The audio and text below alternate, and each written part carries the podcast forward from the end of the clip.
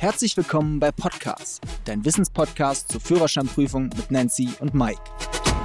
Liebe Freunde, schön, dass ihr wieder dabei seid. Heute haben wir mal ein besonders gefährliches Thema, nämlich das Thema Vorfahrt. In der Fahrschülerausbildungsordnung ist die Vorfahrt geregelt, also wie man das beibringt, in der Anlage 1 und gerade bei den Prüfungen, bei den Führerscheinprüfungen, wenn du in der Vorfahrt Fehler machen würdest, wie viele Fehlerpunkte kriegst du da? Nämlich die Höchstpunktzahl, oder? Meistens fünf. Meistens fünf Punkte, also sehr hoch gewichtet. Und deswegen wollen wir mal ein wenig auf dieses Thema eingehen. Okay, dann erklär uns doch mal die Definition der Vorfahrt. Also, wenn sich die Fahrlinien zweier oder mehrerer Fahrzeuge kreuzen, schneiden oder vielleicht sogar gefährlich nahe kommen, ist klar, braucht es Regeln, wie sich die Fahrzeugführer untereinander zu verhalten haben. Und entscheidend ist dabei immer, und das ist ganz wichtig, woher das Fahrzeug kommt, niemals wohin es fährt. Die Vorfahrt ist, wie wir wissen, in vier sogenannte Ebenen aufgebaut. Nennen Sie, welche Ebenen sind das? Genau, grundsätzlich kannst du dir die Vorfahrt wie eine Pyramide vorstellen.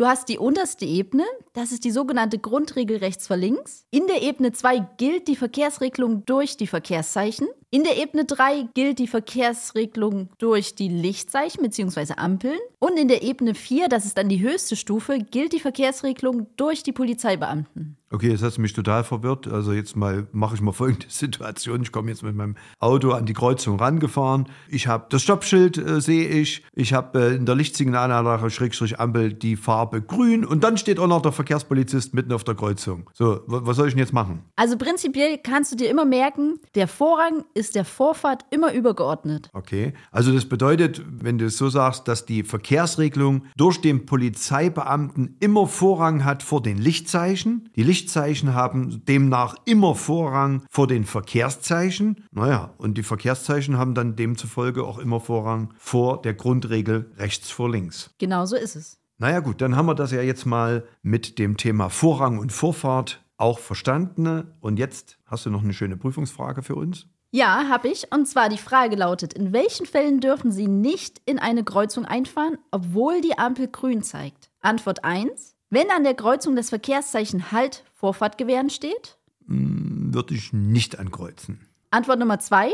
Wenn ich auf der Kreuzung warten muss, weil der Verkehr stockt? Auf alle Fälle. Und Antwort Nummer drei, wenn ein Polizeibeamter Halt gebietet. Ja, habe ich ja vorhin gesagt. Also der Polizeibeamte hat immer Vorrang vor den anderen Ebenen der sogenannten Vorfahrtspyramide. Und das wäre in dem Falle richtig. Wie viele Fehlerpunkte gibt es, wenn ich jetzt irgendwas falsch gemacht hätte? Auf diese Frage gibt es vier Fehlerpunkte. Okay.